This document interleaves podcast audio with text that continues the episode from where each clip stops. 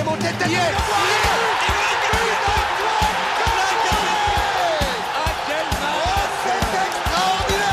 Pauletta dans la surface d'affaire.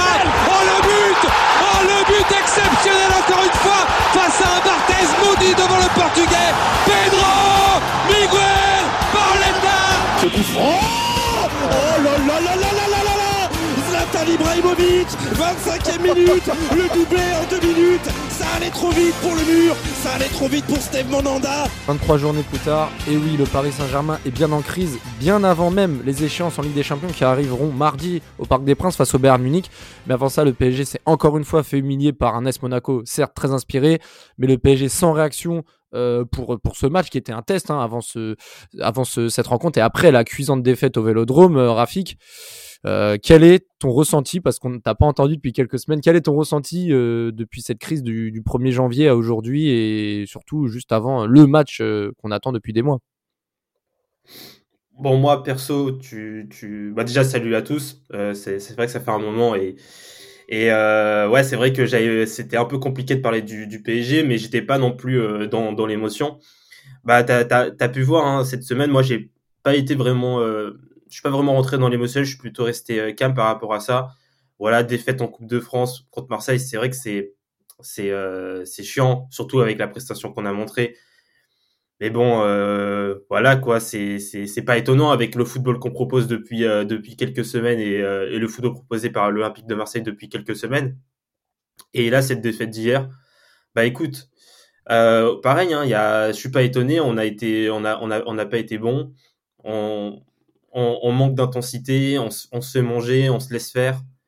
Euh, Il y a pas de y a pas de cohésion d'équipe, mais euh, ça, tu peux mettre n'importe quel joueur, n'importe quel n'importe quel coach ça sera pareil. C'est euh, moi en tout cas c'est pour ça que je reste calme, c'est que j'ai j'en veux pas aux joueurs, j'en veux à aucun joueur. Allez peut-être le seul joueur à qui j'en veux quelque chose c'est euh, c'est Marquinhos parce que il a le brassard de capitaine et il doit quand même faire preuve un peu plus de euh, voilà il doit il doit quand même plus s'affirmer et euh, c'est le premier à se laisser faire.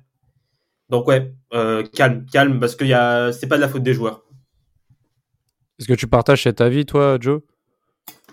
Euh, ouais, c'est pas la faute des joueurs, c'est la faute d'un peu tout le monde. Enfin, ouais, en fait, c'est plutôt la faute d'un peu tout le monde.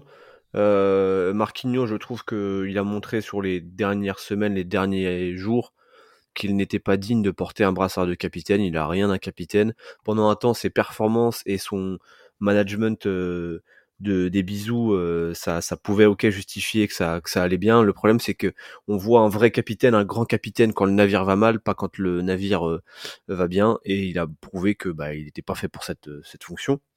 Et peut-être que si on lui retire, ça lui fera, ça lui fera du bien, ça lui retirera une pression, ça lui retirera une certaine exposition médiatique, et peut-être qu'il se relancera. Euh, je pense que c'est peut-être le moment de le faire maintenant, parce que quoi qu'il arrive, il est au fond du, du trou, il est au fond du seau. Donc, euh, qu'est-ce qu'on pourrait faire de, pire que lui retirer pour lui dire, bah, on te le retire pour te, pour éventuellement te relancer? Et peut-être que justement, ça va le relancer, ça va lui donner un petit coup de boost, ou au contraire, il va être euh, encore plus mal. Il va peut-être même bouder et se montrer, euh, bah, un peu. Je crois qu'il y a il y a une story de sa compagne qui, sur laquelle il y a écrit tellement déçu. Je sais pas si elle parle de football, mais ça, ça montre aussi peut-être que le clan Marquinhos va peut-être se refermer si jamais on lui retire le brassard. Enfin, tout ça, ça peut être le, pour moi, le bon moment de le retirer pour voir comment il va réagir, en sachant qu'il y a sa prolongation qui arrive. Et s'il réagit tel un patron, ok, et que les performances vont un peu mieux, ok, la, la prolongation, on peut peut-être en discuter. Mais pour moi, je pense que c'est le moment pour lui retirer le brassard de capitaine. Parce que le navire va mal, il faut le sauver. Et pour ça, il faut un vrai capitaine capable de le sauver. Euh, c'est vrai, Nams, que Marquinhos euh, s'est exprimé hier au micro de, de Prime Video euh, avec Thierry Henry avec franchement une tristesse et, une fragilité dans ses mots. Nous sommes des humains, on doit parler, on doit essayer de rétablir ça. Apparemment, Marquinhos a également indiqué à Donnarumma de ne pas aller voir les supporters à la fin du match au, vu de l'hostilité qui, régnait avec leur banderole notamment. L'histoire du, du brassard, seuls Zayemri et Kipembe à la fin qui ont, qui ont parlé également au, aux, supporters. Des joueurs sont pas concernés par euh, ce, vrai problème, le, problème euh, de la mésentente avec le public, des contre-performances. On en a l'impression qu'ils sont détachés de tout ça. Est-ce que, pour toi, c'est la principale cause de, cette crise qui est quand même longue Ça fait bientôt presque un mois et demi que le PSG est en crise. Est-ce que c'est la principale cause il euh, y a un vrai problème de fond c'est-à-dire en dehors des joueurs, au niveau du board, euh, du, directeur sportif, etc. Je te laisse répondre succinctement et ensuite on, passera au match. Bah déjà, salut les gars, salut à tous, les auditeurs, les franciliens, les parisiens. On est déçus encore une fois. Je pense qu'on on est peiné, on est, on est lassé, on est, en colère pour beaucoup. Euh, moi, ce que je pense, bah déjà avant ce match, je ne m'attendais absolument à rien. Mais vraiment pas grand chose. La seule chose à laquelle je m'attendais, c'est est-ce qu'on allait répondre présent en termes d'intensité et de combativité. Et très vite, j'ai vu, j'ai compris que ça n'est pas être le cas quand on a pris un but digne de club pro, où tu te prends un but sur une touche, un joueur qui se prend un sombrero. Euh, quand tu prends ce genre de but-là, déjà à 0-0 c'est compliqué. On voit les matchs de Paris, à 0-0 c'est compliqué. Alors quand tu pars de 1-0, où tu n'as pas de système de jeu, pas de, ligne conductrice, pas de ligne, pas de ligne conductrice, c'est très très compliqué. Et moi je pense que le problème là, il est très profond. Parce que je vois que Campos s'est énervé et s'est fâché, hein, apparemment contre certains joueurs, mais c'est bien de se fâcher, mais il faut se fâcher quand Mbappé, Messi est là. Faut se fâcher quand tous les cadres sont là. C'est à ce moment-là qu'il faut se fâcher. Faut pas se fâcher quand il y a des joueurs de rotation, des joueurs assez, des joueurs tendres, des joueurs doux. C'est pas là il faut se fâcher. Et je pense que le problème, il est vraiment profond. Je pense qu'en début de saison, on était tous d'accord. depuis la fin de l'ère Pochettino, on voulait une défense à 3. on voulait une défense à 3 euh, avec des pistons. Très bien. Sauf que devant, on n'a pas d'alternative. C'est-à-dire que si Neymar, Messi ne sont pas là, on n'a pas, de, pas de remplaçant. Il faut bricoler un système de jeu dans lequel les joueurs ne sont pas à l'aise, je pense que c'est très problématique. C'est très très problématique. Donc, euh, en fait, c'est lunaire ce qu'on vit. C'est lunaire. C'est-à-dire qu'en termes de joueurs, on, on a peut-être d'excellents joueurs, mais on n'a rien qui est mis en place pour que ces joueurs puissent répondre présents et dans de bonnes conditions. Et pire, Marquinhos aussi, ça me dérange le fait qu'il ait le brassard. Ça fait plus d'un an qu'il navigue en eau trouble. Ses propos de mercredi, pour moi, ont été dérangeants. Le fait qu'il ait dit à Donnarumma de ne pas aller voir les supporters, c'est très très très dérangeant. Ça fait quoi? 10 ans qu'il est là. Ça fait 10 ans qu'il est au club. Une décennie qu'il est au club. Comment tu peux tenir ce genre de propos, encore plus quand tu as le brassard et j'entends parler d'une prolongation de contrat à quoi? 18 millions d'euros par an, c'est ça? Sérieusement? Sérieusement? Sérieusement, alors qu'est-ce que voient les, propriétaires? Qu'est-ce qui, est-ce qu'il a une sextape des, des, propriétaires du Qatar? Est-ce qu'il a des, des, golden shower Ou je sais pas, est-ce qu'il a des choses qu'on ne sait pas? Parce que comment il, peut, comment il peut demander, comment on peut lui donner 18 millions d'euros? Comment on peut renouveler son contrat? Là, là, il faut le. Je sais pas si on peut le vendre ou quoi, mais c'est plus possible. C'est plus possible. C'est plus possible. Et plus tard dans le podcast, je parlerai aussi des jeunes, parce que j'ai lu aussi beaucoup de choses hier. Et je pense qu'on n'est pas en 2007, on n'est pas à Valenciennes, on n'est pas en 2007 faut pas prendre les gens pour des cons. Donc on va bien parler des jeunes durant ce podcast. On va, on va, on va euh, vraiment entrer dans le vif du sujet parce que pour parler brièvement de ce qui s'est passé à Louis de samedi, comme vous l'avez vu, Paris a perdu 3-1 en première mi-temps. On a vu des Monégasques au bout de 10 minutes en planter deux.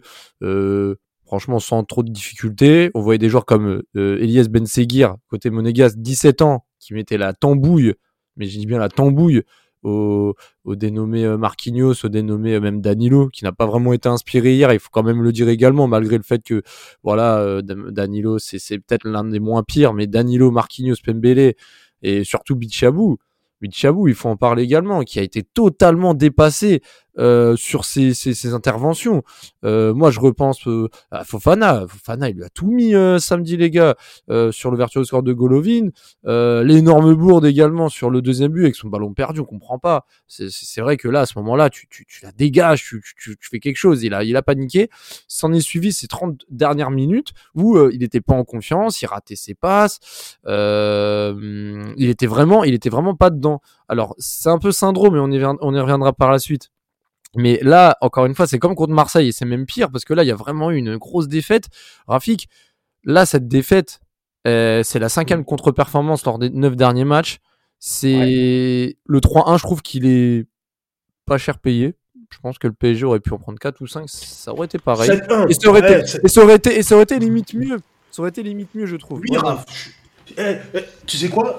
C'est ce que je disais à un de mes potes, mais un pote marseillais, je dis mais 7-1, ça aurait été drôle de voir le leader de son ch- un leader de son championnat prendre 7-1.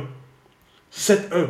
Même si t'as as un effectif Romagné ou quoi, prendre 7-1, c'est un truc que tu prends en PH, en DH, en. Je sais pas, c'est en district Non, que tu prends 7-1. je Pas quand t'es leader de ton que- championnat. Ouais. Je pense pas que Monaco, je pense pas que non. C'est vrai que Monaco était bien au-dessus sur, euh, sur ce match, mais je pense pas que Monaco avait le, un niveau euh, tellement écrasant pour mettre un 7-1. Bah, et la on peut se remercier. Oui, il nous a sauvés, mais bon, attends, c'est bien son rôle de, de, de faire des arrêts, sinon. Je je dis pas contraire. En fait, il y a arrêt, en il y a arrêt miracle. Il y a arrêt et certains arrêts, c'était des miracles. Je crois que c'est quand. Allez, il y en a un ou deux. Des. Mbolo, Mbolo, quand il met l'extérieur pour. euh, je sais plus qui met le. qui croit sa frappe, je sais, j'ai plus le, le nom de l'attaquant en fin de match. Ben ça, c'est une des occasions où euh, tu te dis ah oui, ça c'est ça, c'est vraiment fallait la sortir. Parce qu'après, c'est vrai, il y a des arrêts, il sort, il les sort. Mais vraiment, il y a des arrêts qui étaient vraiment très compliqués à sortir. Moi- moi, il a réussi à les sortir. Après, Je c'est un- je vais, quand même, je vais quand même corroborer ce qui est dit. Alors, je vais sortir quelques stats qui sont quand même criantes. Déjà, le PSG a, a subi 19 tirs à Monaco. Euh, C'est c'est- c'est du, du- de la saison, c'est la, c'est la deuxième, c'est le deuxième plus haut total de la saison. Euh, on a subi. On a comment? C'était contre Reims? C'était Ouais. contre Reims quand on fait 1-1. À l'aller. Euh, Au retour, là, le 1-1, là, là, il y a deux semaines.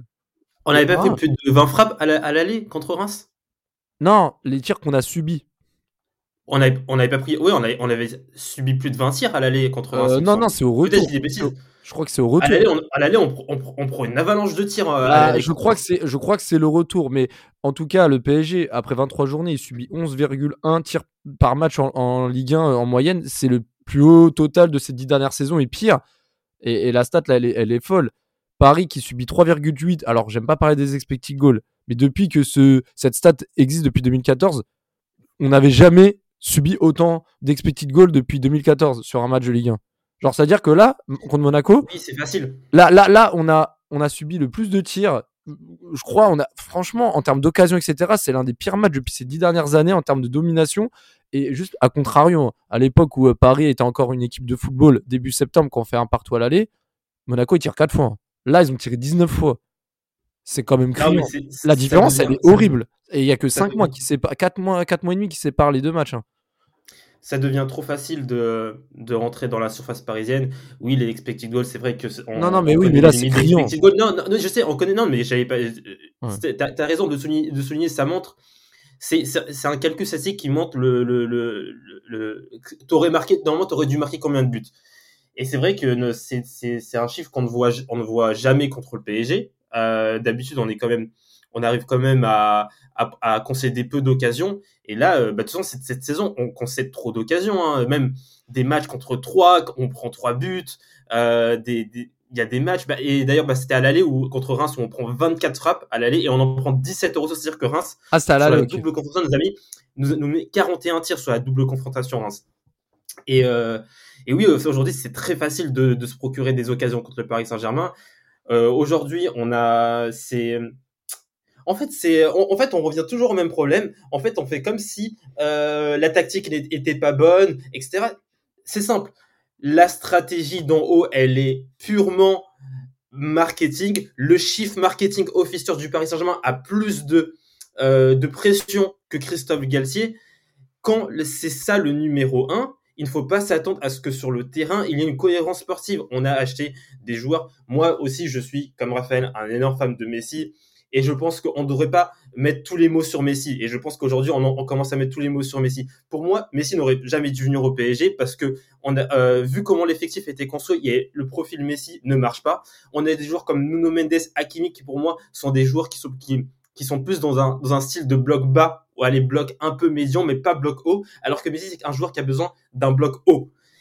Et franchement, et franchement, c'est c'est des. En fait, on a pris des joueurs parce qu'on a voulu miser sur leur notoriété pour faire grandir le- PSG au lieu de miser sur le sportif.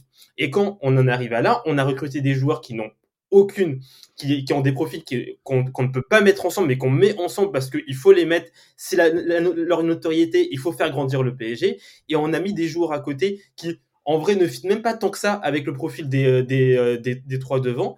Et ben, on arrive à ce, à ce cas-là. Donc, en fait, on peut dire Messi, on peut dire Neymar, on peut dire Verratti. Verratti, il sort. Euh, Neymar, il joue à la PlayStation. Euh, Messi, euh, il respecte pas le PSG, alors que Messi, il est en, vérité, c'est peut-être l'un le, des plus sérieux au Paris Saint-Germain. Ça va revenir au même. Ça va revenir au même parce que si les trois partent, aujourd'hui, si la, stratégie est la même, ils vont recruter des joueurs avec des notes, avec avec une grosse notoriété pour remplacer ces joueurs-là, et on va revenir, ce sera le même cercle. En fait, ce sera, ça va être un cercle euh, qui va continuer, un cercle infernal. C'est en haut que ça doit changer. C'est la stratégie. La stratégie aujourd'hui, elle est marketing, elle est pas sportive. C'est pas comme Manchester City où elle est plus sportive que marketing. De toute façon, ça c'est quelque chose qui qui ressort toujours hein, dans les podcasts. ça ressort toujours, mais mais, mais j'ai l'impression il y a, il y a un, on oublie à chaque fois. Alors que c'est ça, en fait, il n'y a pas à parler de joueurs.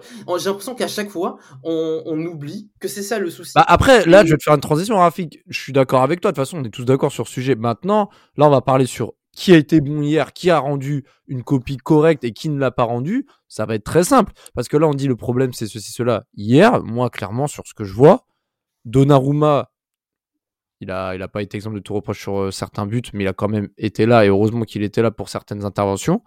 Zaire Emery, qui, en plus de son âge, on a déjà répété, etc., il marque, mais c'est pas parce qu'il marque que je dis ça, hein, mais c'est vrai qu'il a fait un match correct. Danilo qui a été correct également. Et allez, Vitinha, malgré son virus, il a montré quelques ballons, il a montré quelques choses intéressantes avec le ballon. À part eux, pour moi, le reste, n'ont pas eu le niveau. Alors, je parle même pas du PSG, mais pour affronter une équipe comme Monaco, ils n'avaient pas eu le niveau. Je, je, je, je, enfin, je sais pas Joe ou Nams, je sais pas qui veut intervenir, mais pour vous, moi, juste qui a été le pire. Comment? Je vais juste ajouter une dernière chose. C'est vrai que hier, ils, ils, ils, avaient carrément tous les, tous les cadres sur le terrain n'avaient pas le niveau. Et je pense que c'est aussi euh, le fait que euh, il y a ce manque de confiance, euh, il y a que, que, tous les joueurs ont. Solaire était bon à Valence, aujourd'hui il est méconnaissable. T'as l'impression qu'il qu'il a peur sur le terrain.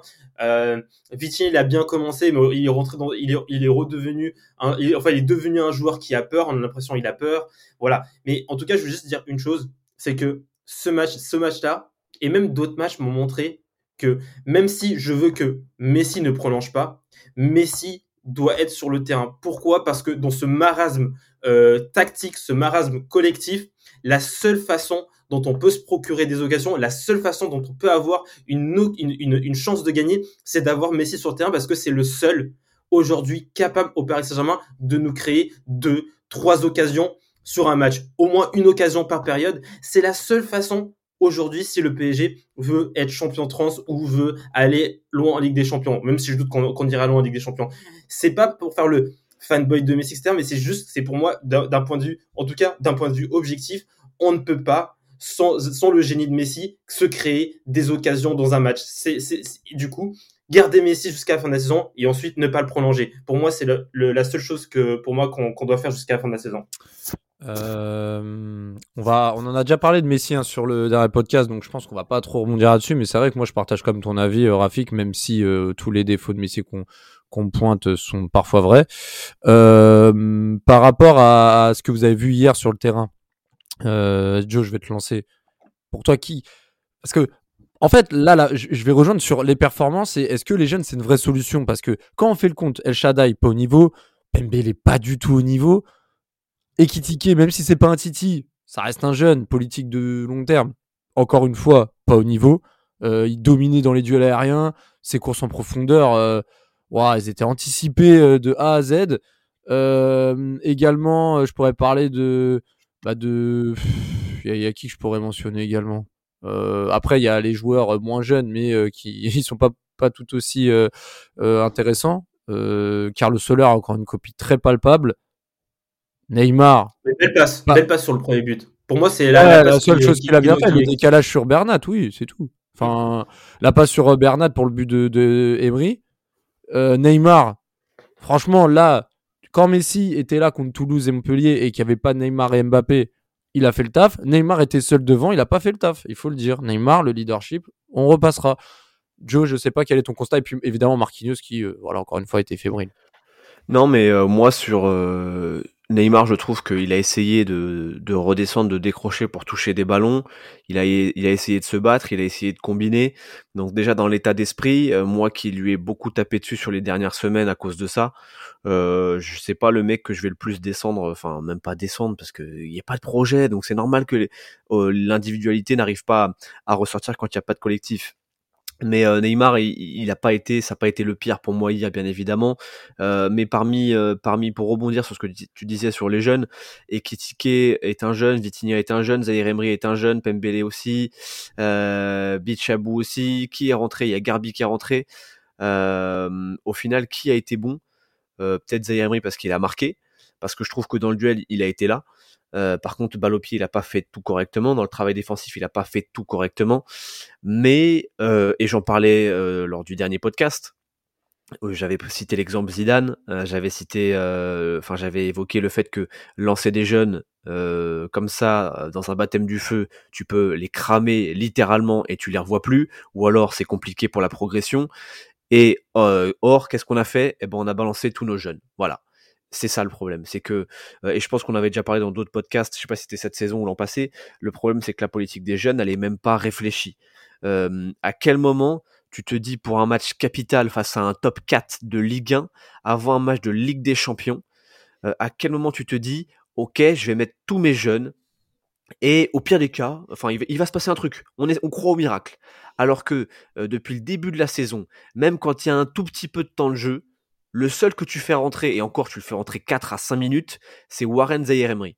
Là, c'est depuis l'hiver qu'il rejoue, depuis la, période post-Coupe du Monde où il rejoue beaucoup. Mais à quel moment euh, Ou même Pembele, par exemple, tu vois, Pembele, j'avais oublié qu'il était avec nous. Alors, je crois qu'il était blessé, mais j'avais oublié qu'il était dans le groupe tellement les jeunes, on s'en bat les couilles. C'est ça le problème. Le problème, c'est que quand tu as une politique des jeunes où c'est, allez, allez, on leur file allez, 3-4 minutes, comme ça c'est bien, on les valorise, ils portent le maillot du PSG, ils, vont avoir une carte fut intéressante. Euh, faisons les rentrer 4-5 minutes, pas plus. Parce que les gens, ils payent pour voir Messi, ils payent pas pour voir euh, Zaire quoique ça va devenir le cas maintenant. Et que quand ça va mal, tu dis, bah, vas-y, on met les jeunes, on les envoie à l'abattoir et on verra très bien ce qui se passera. Euh, c'est pas possible, ça ne marche pas. Un jeune, tu le lances à un moment opportun. Tu le, tu, tu, tu le mets dans un cadre qui va lui permettre de progresser. Tu peux pas attendre de lui qu'il fasse tout. Donc, Bichabou, j'ai pas envie de lui tomber dessus. Pembele, j'ai pas envie de lui tomber dessus. Zemremri, j'ai pas envie de lui tomber dessus. Vitinha, pareil, même si je trouve que il régresse de plus en plus. Mmh. Tu peux pas espérer euh, faire de la magie avec une baguette cassée. Après, ouais, mais après, Joe, tu vois, moi, je suis entièrement d'accord de dire qu'il faut traiter le problème au fond des racines. Maintenant, quand les joueurs sont là et ils n'ont rien prouvé depuis leur arrivée. Je fais référence à Solaire et même Vitinha parce que même s'il a fait un très bon début de saison, euh, deux trois premiers mois très intéressants, je suis désolé, c'est pas une preuve pour moi quand à les standings Paris Saint-Germain.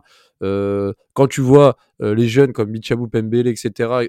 autant galérer. Bon après je veux pas, veux pas banaliser le, le talent de Zaire Emery parce qu'il faut pas se dire que Zaire Emery c'est quelqu'un de banal. C'est vrai que c'est un gros crack. Faut, faut, donner les termes. C'est un gros crack pour le moment et, il a de très belles années devant lui s'il continue sur ce rythme. Mais euh, bon, c'est vrai que quand tu es titulaire à 17 ans en Ligue 1 contre une top équipe comme Monaco et Pembele, ils ont pas le niveau. Faut quand même le dire, c'est-à-dire, ok, la direction, etc. Mais voilà, on reproche à la direction de ne pas les faire jouer. Maintenant, quand ils jouent, ils n'ont pas le niveau. Donc, emmenez-les en prêt euh, au Havre, à Sochaux. Mais attends, mais là, Raph, tu, euh, parles tu, parles de Monaco. Tu parles de Monaco. Le Monaco de début de saison, je veux bien qu'il soit très moyen. Mais là, on parle d'un Monaco qui a mis en difficulté l'Olympique de Marseille, qui est l'une des meilleures équipes en termes de jeu cette saison en Europe. On parle d'un, de l'actuel euh, troisième de Ligue 1 on parle pas de donc je veux bien qu'ils aient pas le niveau de pour jouer un top 3, top 4 Ligue 1, mais ils ont le niveau Ligue 1 Pembele. L'an passé à Bordeaux, c'était compliqué, mais euh, mais il a le niveau Ligue 1. Bichabou, il est très très jeune, on l'a très peu vu en professionnel et on sait pas encore quel est son vrai niveau. Euh, mais tu veux pas dire que ils ont pas le niveau Ligue 1. Ils ont pas le niveau pour affronter un top 3 Ligue 1 qui est en forme et qui peut finir complètement deuxième. C'est ça le truc. Et en plus, c'est que, en plus, on les, lance dans des conditions, comment dire Est-ce que, les, cadres répondent présent? Non. Est-ce que les titulaires répondent présent? Non. Mais on attend des jeunes que eux répondent présent, que eux soient exceptionnels dans un cadre, dans un environnement où rien ne marche, un environnement délétère. On attend des jeunes qui répondent présent. Bichabou, il a quoi? Il a 16-17 ans? Il a fait une erreur, grossière erreur. Il est fautif sur le but. Pas de souci. Mais pour moi, il est pas fautif. Pour moi, il est, il est, fautif à 50%. Pour moi, Marquinhos est aussi fautif sur ce truc-là. Il le guide pas. Il le guide pas, il le laisse dans la merde. Mais en fait, ce que je veux dire, c'est que dans le sens pourquoi pour moi il est fautif sur le but, Dans le sens, tu es en difficulté, tu dégages en touche. Je pense que surtout quand t'es pas très, t'es pas vraiment en confiance, bah vas-y, tu dégages en touche. J'ai vu des fois des, enfin, des faire ça.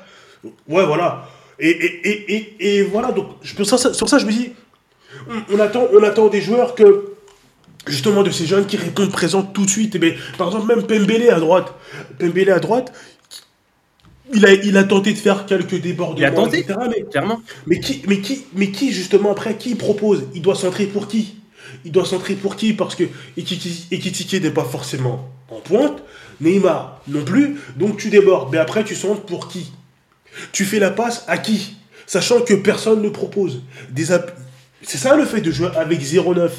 C'est ça de vouloir jouer avec 0-9.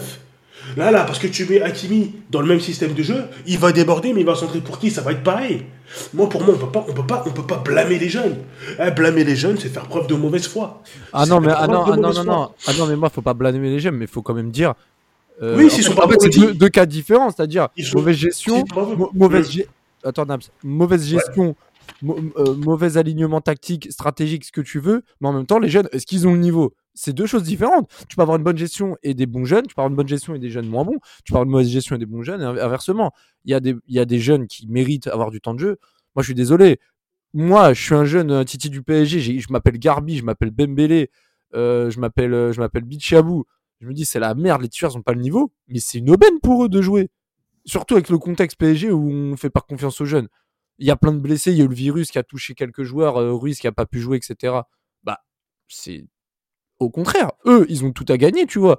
Alors, on leur demande pas de faire des matchs XXL, mais on leur demande de, ne pas causer euh, deux buts en 10 minutes, tu vois. On leur demande quand même de, un minimum. Après, c'est vrai que ils sont pas dans, ils, commencent pas, euh, ils vont pas commencer titulaire euh, contre. Mais t'as même pas de rythme, Raph. T'as même pas de rythme. Euh, tu, tu, tu, joues un coup, tu joues. C'est pas logique. Il a, il a eu de jeu au mois de janvier. Euh, Emery non, aussi. mais mois de janvier, on est, on, est le 12 février. C'est le très haut niveau là. Là, c'est le très haut niveau. on parle, de, on parle de Ligue 1. Et quand tu vas jouer avec les U19, en fait, le truc, c'est que on sait pas. Ils, font des allers-retours entre les U19 et l'équipe première. Donc, un coup, il va passer sa journée à faire des échauffements et à regarder euh, Neymar et Messi euh, se faire des papasses. Et le, le week-end d'après, ils vont jouer en U19. Donc, un coup, ils vont avoir du temps de jeu. Un coup, ils en ont pas. Un coup, ils font que des décrassages. Le truc, c'est qu'on sait même pas quel est actuellement leur vrai état de forme, vu qu'on sait, on sait pas euh, quand ils jouent. Et ils ont très peu de temps de jeu. Mmh. C'est ça le problème. Moi, je trouve que euh, tu es un peu dur avec eux parce que leur, leur réclamer, leur demander sur un match comme Monaco, qui encore une fois est un top 3 Ligue 1, d'être au niveau, c'est quand même très compliqué, tu vois. après, je, je demande pas. en fait, je demande juste qu'il fasse un match correct. Je demande pas qu'il fasse un gros match. Mais bon, en tous les cas, on va pas éterniser là-dessus. Je suis entièrement d'accord avec vous. Le problème, il vient pas des jeunes. Je dis juste que, voilà. Euh, moi, j'estime aussi que euh, avec euh, tout l'investissement qui est mis dans cette formation, même s'il joue pas, etc., on, on vend beaucoup la, la, pépinière parisienne. Moi, je trouve qu'on devrait avoir plus de jeunes qui puissent répondre, même s'ils n'ont pas le temps de jouer escompté, à ce niveau-là, même si c'est pas à eux de faire le job et c'est pas à eux de tirer euh, l'équipe vers le haut alors que les cadres ne le font pas eux-mêmes. Donc je suis entièrement d'accord avec ça. Moi perso, hier moi perso, j'ai les jeunes, moi ils m'ont pas, tu vois vraiment genre mmh, ouais. Chabou, je je l'en veux pas. Franchement, ouais, mais moi non plus, moi non euh, plus. non non, bien sûr, je sais. Non mais j'en veux pas. Je, vois, je vois ce que veut dire Raphaël. Il parle pas, il dit pas qu'ils euh, ils sont pas à la hauteur, mais peut-être que euh, peut-être qu'on on en fait un peu trop sur Voilà, exactement. Voilà. Mais pour moi, tu vois, pour moi, le seul peut-être où j'ai l'impression d'en fait trop sur lui, c'est Garbi. Pour moi, Garbi, je l'ai vu trois fois jouer. J'ai pas l'impression que c'est un, un, excellent joueur, que ça va devenir un excellent joueur. Hein. Pour moi, je vois surtout un, un, un, mec qui est, qui est très brouillon de, de, de A à Z. Après, ok, c'est et je parle pas que, que, que contre Monaco. Hein. C'est même ses entrées dans d'autres matchs, etc. Moi, j'ai l'impression que c'est quand même un joueur brouillon. Mais après, Pembele, Bichabou, Warren Zairi, etc. Franchement, moi, j'y crois en, ces joueurs. Moi, même si, malgré Zairi, il fait un bon match hier, pas, pas relativement à ce qu'on a aux autres joueurs, mais Pembele et Bichabou, franchement, pour moi, euh, hier, euh, tranquille, hein, franchement, hmm. tranquille. Bah après, euh, c'est vrai qu'en plus, Pembele, il faut quand même rappeler qu'il sort d'une longue indisponibilité avec ses ligaments croisés, etc. Donc oui, c'est sûr qu'il faut leur laisser le temps. On va parler d'un autre sujet. Puis là, je viens de voir également, parce que apparemment, au Corps ça chauffe un peu. Il y a beaucoup de supporters parisiens au Corps depuis 11h30 ce dimanche. Euh, il y a apparemment. là, Hmm? Il va se remonter en l'air Messi. Bah là, bah là, il y a personne qui s'est, il y a personne qui s'est présenté. Il y a une, allez, il y a, y, a, y a, une info qui est sortie comme quoi apparemment il y a, il y a deux joueurs là qui vont euh, du PSG qui vont sortir pour euh, répondre aux, messages, etc. Donc, euh, donc voilà, on reste quand même informé. Mais je sais pas. En fait? Bah, euh, je sais pas, peut-être pour euh, avoir des explications. Mais c'est pas les joueurs le fautif. Les ah, mais après, ils sont, ils sont, ils sont dans un autre continent. Les... Il faut, en fait, il faut prendre, en fait, en fait, il faut, en fait, il fallait dire rendez-vous à 5h30 à Charles de Gaulle et toi, euh, à l'aéroport Charles de Gaulle. Ensuite, prendre euh, euh, Qatar, euh, Qatar, je ne me rappelle plus comment s'appelle la, la, la, compagnie aérienne, Qatar Airways. Prendre Qatar Airways. Voilà, hop, tu vas, euh, tu, tu, vas, tu vas à Doha, et c'est là-bas qu'il fallait être à 11h30 ah parce que c'est pas, c'est pas, pas les joueurs. Elle, tu peux mettre n'importe quel joueur. Les joueurs, ils vont être recrutés sans cohérence. La on cherche de, on cherche de, on cherche un sens au transfert dans un but, euh, dans un but d'image de marque, dans un but marketing il n'y a pas de. Peut-être que Marquinhos, si on veut le prolonger, c'est peut-être parce qu'il y a, il y a des idées derrière. Ok, Marquinhos, c'est le marché brésilien. Ok, Marquinhos, il peut nous faire. Grâce à lui, on peut recruter des joueurs brésiliens qui, euh, qui, euh, qui pourraient nous aider à, à, à, étendre l'image de marque du PSG au Brésil ou dans la, dans la zone Amérique latine. C'est moi, en tout cas, je vois. Moi, en tout cas, si on se base sur du sportif, sur ce qu'il montre euh, sur ces dernières années, mais bien sûr que n'importe quel euh, saint d'esprit ne va pas prolonger Marquinhos à 18 millions. C'est pas possible. Et là, on parle même du capitaine Anam. C'est, je vais te donner la parole par rapport aussi au, cas de supporter. On a vu la banderole aussi à Louis II. Euh, vous allez vous faire craquer, bougez-vous, etc. On a vu également une absence d'encouragement lors des 20 premières minutes, donc une sorte de grève. On a vu surtout euh, des explications entre le leader du COP euh, Ultra Paris et, et euh, MB qui a pris le mégaphone pour répondre à la place de Marquinhos qui n'a pas voulu s'affronter, affronter les supporters à la fin du match. Il s'est exprimé, il l'a expliqué sur les micros de Prime Vidéo. Là, ce dimanche, les supporters descendent au camp des loges pour peut-être avoir des explications avec le board, avec tout le monde. Enfin bref, là on sent un ras-le-bol. Est-ce que, pour toi, la réaction des supporters et des ultras est bonne un à deux jours avant euh, un match très important de, Ligue des Champions?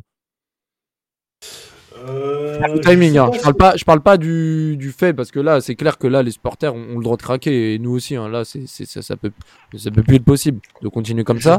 mais est-ce que le timing est bon pour toi? Je sais pas si le timing est forcément bon, mais c'est, je pense que c'est fait pour espérer une réaction, une réaction d'orgueil. Euh, le match de notre saison, euh, parce qu'on a raté l'un des matchs fondamentaux de notre saison, c'est-à-dire quand même un huitième de finale contre l'OM.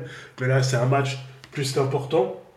Euh, on est aussi, je pense qu'on attend de la combativité, on attend de l'orgueil, ce qu'on ne voit pas depuis le début de l'année, hein, depuis, depuis la défaite contre Lens 1er janvier, ce 1er janvier 2023. On ne voit pas grand-chose, on ne voit pas grand-chose. donc on peut comprendre, je peux comprendre. Euh, Kim Pembe qui va voir les supporters. Euh, ça m'a semblé naturel. D'autres pensent que voilà, il sait ce qu'il fait hein, en faisant ça, dans le sens où récupérer ce brassard qui lui tient à cœur. Mais je pense que moi, pour moi, ça m'avait l'air, ça m'avait l'air assez naturel. Mais ce qui m'a fait beaucoup rire quand Kim Pembe parlait, c'était sa gestuelle. Si t'enlèves le son, tu peux croire qu'il lâche son meilleur couplet. et euh, c'est vrai que c'est courageux quand même de sa part d'aller voir les, d'aller voir les supporters parce que euh, les supporters grondent, les supporters sont mécontents. Euh, Marquinhos est déjà parti voir les supporters de temps à autre. Je sais pas si il est à bout mentalement, mais euh, c'est compliqué. C'est compliqué. Moi, je, ne peux pas tolérer qu'on. En fait, ce qui, le renouvelle. Bah, en fait, ce qui est dingue, en fait, ce qui est dingue, et on va recentrer le sujet sur les ultras. En fait, ce qui est dingue, même pour Marquinhos, c'est que il est passé de capitaine courage, successeur de Silva, buteur en dans deux demi-finales de Ligue des Champions consécutives, Leipzig plus, euh, plus City en 2021 au Parc des Princes, buteur également contre l'Atalanta euh, sur un match historique.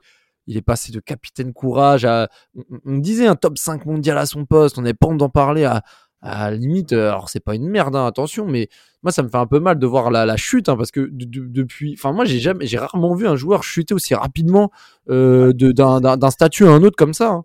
Ouais, Rafik. La chute, elle est, elle est violente. La elle chute, est violente, la chute. Hein. Et, aussi, ce que tu viens de dire, il y a un truc qui est, qui est intéressant dans ce que tu viens de dire, c'est les buts. Aujourd'hui, quand un défenseur il marque un but, euh, c'est l'enflammade. Alors que c'est, j'ai l'impression qu'aujourd'hui, tu as des défenseurs dès qu'ils marquent, c'est une enflammade. Genre, on peut dire, genre derrière, on peut en dire, on peut, on peut entendre top 5 défenseurs du, du- au monde parce qu'il Ouais, a marqué. attends, ouais, Comme mais attends, Rafi, Ramos- on n'a pas dit ça de. Marquinhos, on n'a pas dit ça de Marquinhos parce qu'il a marqué. Parce que déjà, il Non, mais marqué non. dans les matchs importants et surtout parce que ça Ah, fait mais des moi, années qu'il ah, était régulier. hein. Ah non, mais moi je, je sais que moi je pense qu'il y a- moi je sais qu'il y a des personnes qui qui, euh, qui, qui disent euh, euh, qui, qui disaient que Marquinhos était top 5 parce qu'il met- des buts importants. Tu vois, pas top 5 défenseur central parce qu'il met des buts importants. Tu vois, c'est je- je- ça c'est comme Ramos quand il a, il a il a battu le record de buts, meilleur défenseur de l'histoire parce que il a marqué des buts importants. Mais en fait, c'est ça c'est pas son rôle. c'est pas son rôle, clairement. Mais c'est vrai que Marquinhos, il était, franchement, il était super chaud à un moment, clairement. Et ouais, le, le- le- la, la chute, elle est, euh, déjà, elle est, c'est, c'est, pour moi, eh, je te jure, j'arrive pas à expliquer sa chute. C'est, Ah, c'est le physique, mentalement, il est KO. Elle est inexplicable. Elle est, elle il est, eh, mentalement, je sais pas, eh, mais je sais pas ce qu'il, euh, ce qu'il a mentalement, mais c'est, c'est, c'est chaud. Hmm. C'est chaud. Et en parlant des ultras, juste je vais faire un, un- un petit aparté sur, un, sur ce que j'ai entendu hier dans un space. C'est eh, franchement, c'est c'est- c'est juste une petite blague. J'ai entendu. Il y a un mec, il a dit hier dans un space. Il a dit Kimpembe c'est un bon. Il a pris, il a pris son Vodafone et il a parlé aux ultras. Il a dit son Vodafone. Non, et après, le mec, le mec, il a dit un Vodafone. Il a dit ouais le, le truc là pour parler fort, le Vodafone. Ouais, franchement, non mais, non, mais tu sais que là, pendant le podcast, j'étais sur Twitter vite fait. Eh, j'ai vu, il y a un clash, écoutez-moi bien, entre un compte fan de Ekitike contre un compte fan de Carlos Soler. Et le gars qui a le compte fan de Carlos Soler, il a dit palmarès de Soler, une Coupe d'Espagne en 2019, une super Coupe d'Espagne, Ekitike, rien. Eh, mais eh, franchement, je me dis, mais c'est- eh, je- eh, C'est un, un compte, trolls un c'est compte, vrai? euh, fan espagnol ou c'est Non, genre un compte Carlos fan français, FR? un fan français, genre euh, Carlos Ah Soler ouais. stat contre Ekitike stat. Eh, je fais, non mais eh, franchement, je. Bref, franchement, Ah ouais, Twitter, ouais, ça remonte le moral. Wanam, si tu voulais rajouter quelque chose. Non, c'est, c'est, en fait, c'est de la folie. C'est... Moi, je comprends, je comprends les ultras. Je comprends les ultras. Bah, il y a, apparemment, y a des ultras qui sont au camp des loges, euh, des supporters au camp des loges. Je sais pas ce qu'ils attendent des joueurs. Là, les joueurs, ils veulent juste rentrer chez eux ou que sais-je. Je sais pas ce qu'ils attendent là. Je sais pas ce qu'ils attendent. Euh, franchement, moi, c'est Marquinhos. euh, je pensais qu'il allait s'émanciper après le, le- le départ de Thiago Silva, qu'il allait vraiment devenir un patron, un leader. Euh, il a, il a l'air d'avoir lâché mentalement. Et c'est compliqué. Franchement, c'est très compliqué. Euh, moi, j'ai peur, de, j'ai peur de ce que une probable élimination pourrait coûter pour la suite de la saison. Pour moi, je, vous allez peut-être dire que je suis dans l'abus, mais si on se fait éliminer par le Bayern, je pense qu'on perd le titre.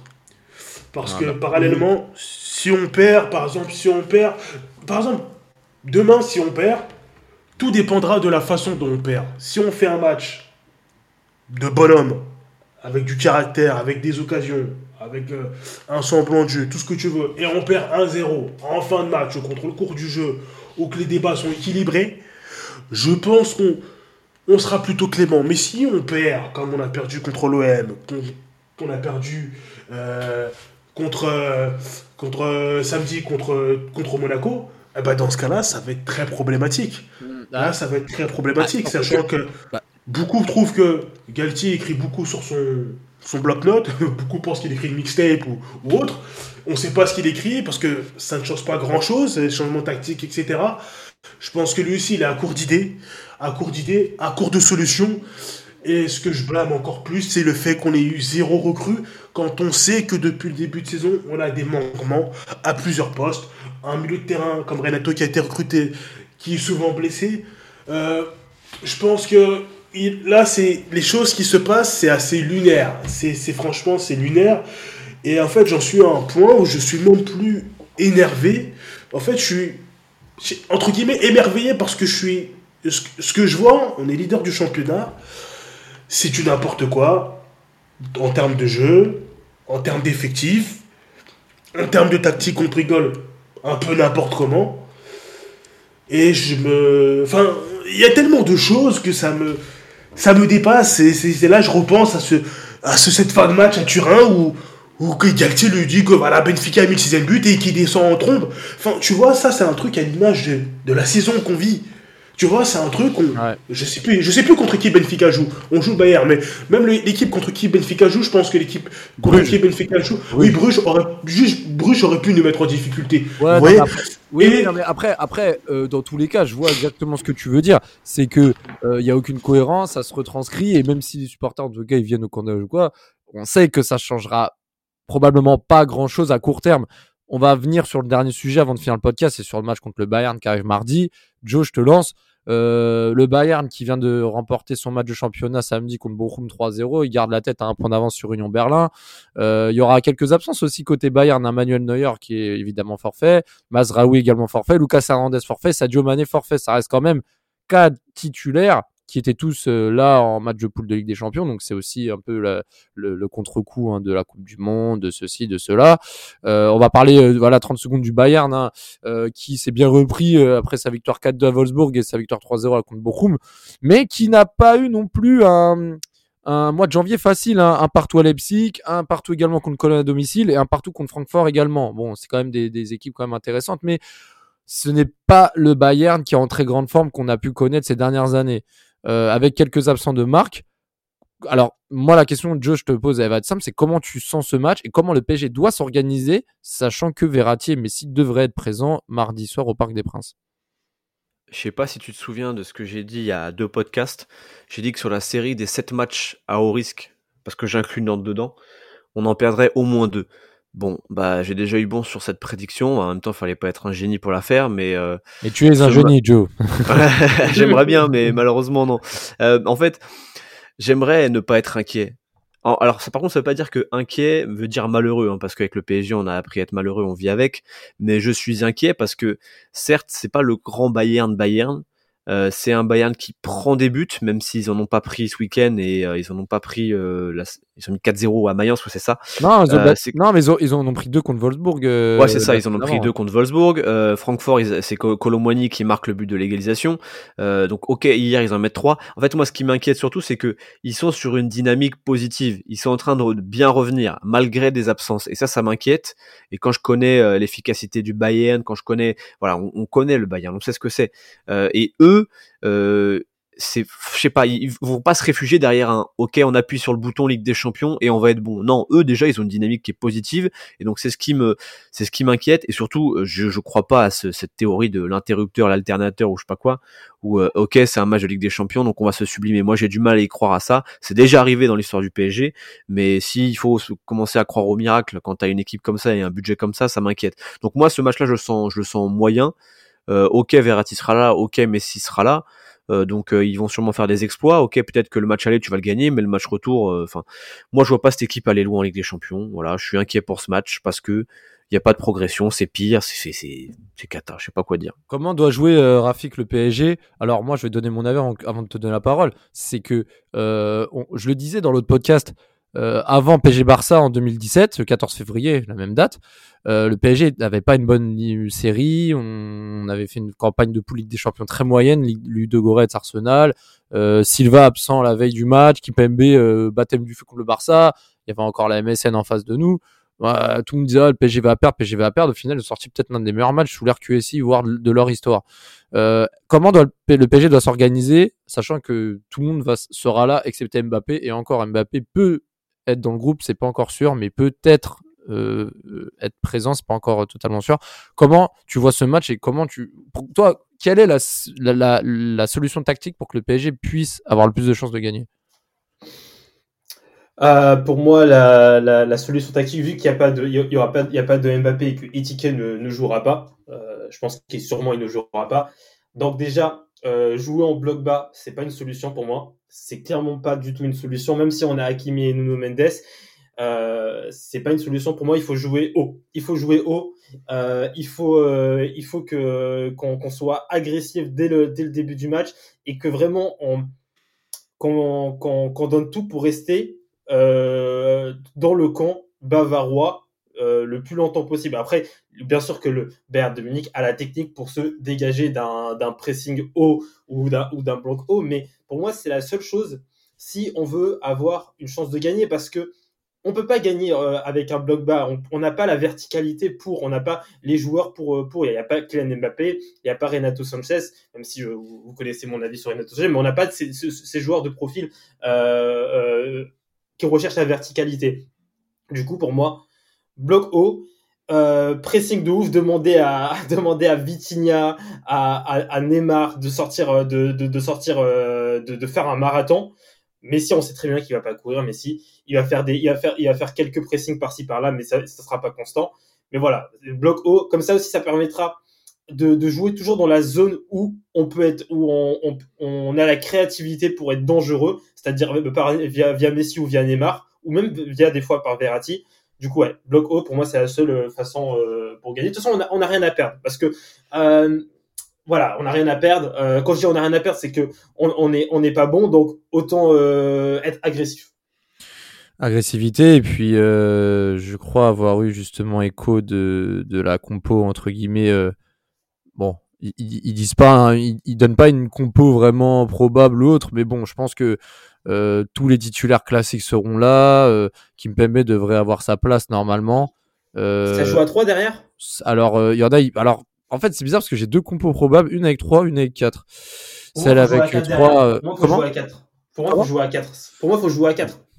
Si on veut jouer en bloc haut, il faut jouer à 4. Non, c'est clair, c'est clair. Mais bon, euh, on verra, on verra ça demain. Ça va dépendre aussi de l'étape forme de Ramos, de, de Kimpembe. Ça va dépendre de plein de choses.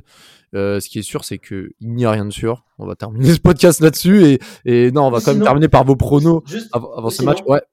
Ou sinon, jouer à 3 mais mettre Danilo dans le 3 et avoir le. Et Danilo, il a le rôle un peu qu'a eu. Euh, je, je, suis là à m'inspirer sur. Sur J'adore Igor Tudor, mais je, je suis là à m'inspirer sur l'Olympique de Marseille. Avoir le même rôle que, Samuel Gigot, Danilo. Donc en gros, tu dans le, dans le 3 derrière, mais tu es très haut dans le pressing. Tu es très très haut dans le pressing. Ça va être un. Ouais, ça va être soit un 3-4-3 ou un, ou un 4-3-3. Euh, ça va dépendre aussi si Fabien Ruiz euh, se remet de son virus ou pas, parce que ça, c'est grosse incertitude. On peut pas vraiment établir là aujourd'hui, à l'heure actuelle, une compo pour mardi. On ne sait pas qui sera là, à quel pourcentage. Est-ce que Mbappé va pouvoir jouer ou pas? Beaucoup d'incertitudes avant ce match. Qui est sûr, bah, c'est que euh, même côté Bayern, c'est le même cas et que ce match va être dur à pronostiquer. On va finir par vos pronostics, messieurs. Hein. Nam, je te laisse commencer. Euh, pronostic. Alors, attention, hein, on veut tous que le PSG gagne. Maintenant, là, on donne là, si tu as 20 balles à miser, tu, tu mets quoi comme score exact? Euh, je mettrais euh, un 2 Bayern. Un 2 Bayern, Rafik? Ouais. 2 en Paris. Joe? Un 2 Bayern aussi. Moi, je mettrais un partout. Un partout parce que je vois pas le PSG faire un clean sheet, je vois pas le Bayern en mettre non plus, mais je pense que ça va être un match où les deux équipes doivent aussi euh, se rassurer avant le retour et je vois pas flop de but. Donc moi je vois un partout ou alors peut-être deux Paris, mais je vois pas le Bayern gagner non plus, mais je vois pas non plus Paris gagner, donc moi je dirais un, partout. Euh, on verra qui aura raison, qui aura tort. On se retrouvera très bientôt. Euh, moi je ne pourrai pas voir le match malheureusement, je serai dans l'avion, mais j'espère qu'à mon atterrissage j'aurai une bonne surprise. Et puis bah s'il gagne pas, bon bah fuck, hein, moi j'irai au carnaval et peut-être que Neymar il sera hein, avec un peu de chance. Hein. J'ai envie de vous dire, aujourd'hui on est inquiet de rien. Tout peut arriver, mais bon, c'est quand le PSG ne répond pas présent, qu'on y attend le moins, qui peuvent nous surprendre. Donc, en espérant que ça se passe également comme ça mardi soir. Ciao à tous.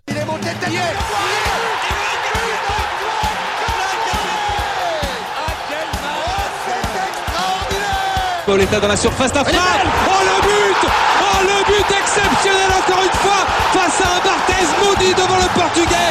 Pedro Miguel Pauletta. Oh là là là là là là là là. Zlatan Ibrahimovic 25e minute. Le doublé en deux minutes. Ça allait trop vite pour le mur. Ça allait trop vite pour Steve Monanda